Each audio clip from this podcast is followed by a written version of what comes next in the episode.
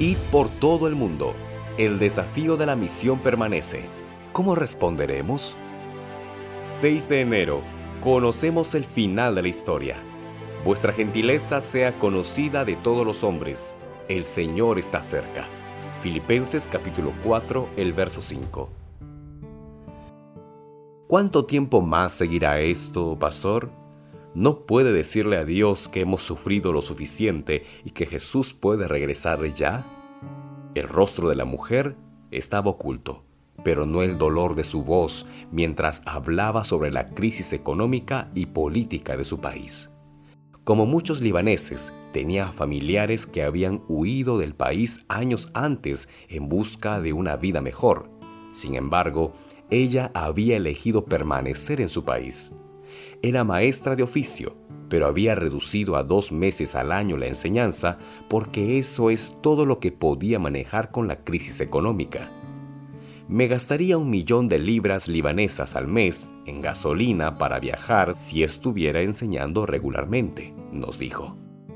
Un millón de libras representa entre un tercio y dos tercios de su salario en la economía actual. Ella exclamó, Me siento sola. Luego, mirándome directamente, agregó, Ya sabes cómo es, las mujeres necesitamos compañía. Ella tenía razón.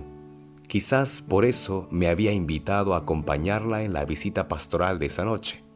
Instintivamente supo que habría una conexión entre nosotras. Compartimos un delicioso festín alrededor de la mesa de su comedor mientras nos reíamos juntos. Después de leer algunos versículos de Mateo 24 que se refieren a las señales de la segunda venida de Jesús, los pastores oraron y llegó el momento de regresar a casa. La invitamos a visitarnos y nos fuimos. Mientras nos alejábamos, se paró en el camino de entrada poco iluminado y nos saludó. Luego nos adentramos en la oscuridad dejándola de pie en el camino de entrada, en silencio y sola. Vine al Líbano en 2016 emocionada de embarcarme en mi propia aventura misionera con el Servicio Voluntario Adventista. Sin embargo, la aventura de la luna de miel había cambiado drásticamente y mi vida ahora estaba severamente restringida por la pandemia y la crisis económica del país. Había perdido mi pasión por el servicio misionero. Me había desgastado al punto de sentirme tan abrumada que incluso ir al supermercado era una gran tarea. Entonces conocí a esta querida mujer. Durante nuestra breve visita recordé una vez más que tengo un propósito en la vida, amar y cuidar a los demás en todo lo que pueda.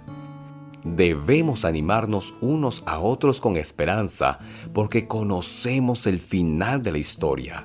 Jesús regresará pronto y todo nuestro dolor y sufrimiento habrán terminado. Esta es una buena noticia. Contémosla a los demás.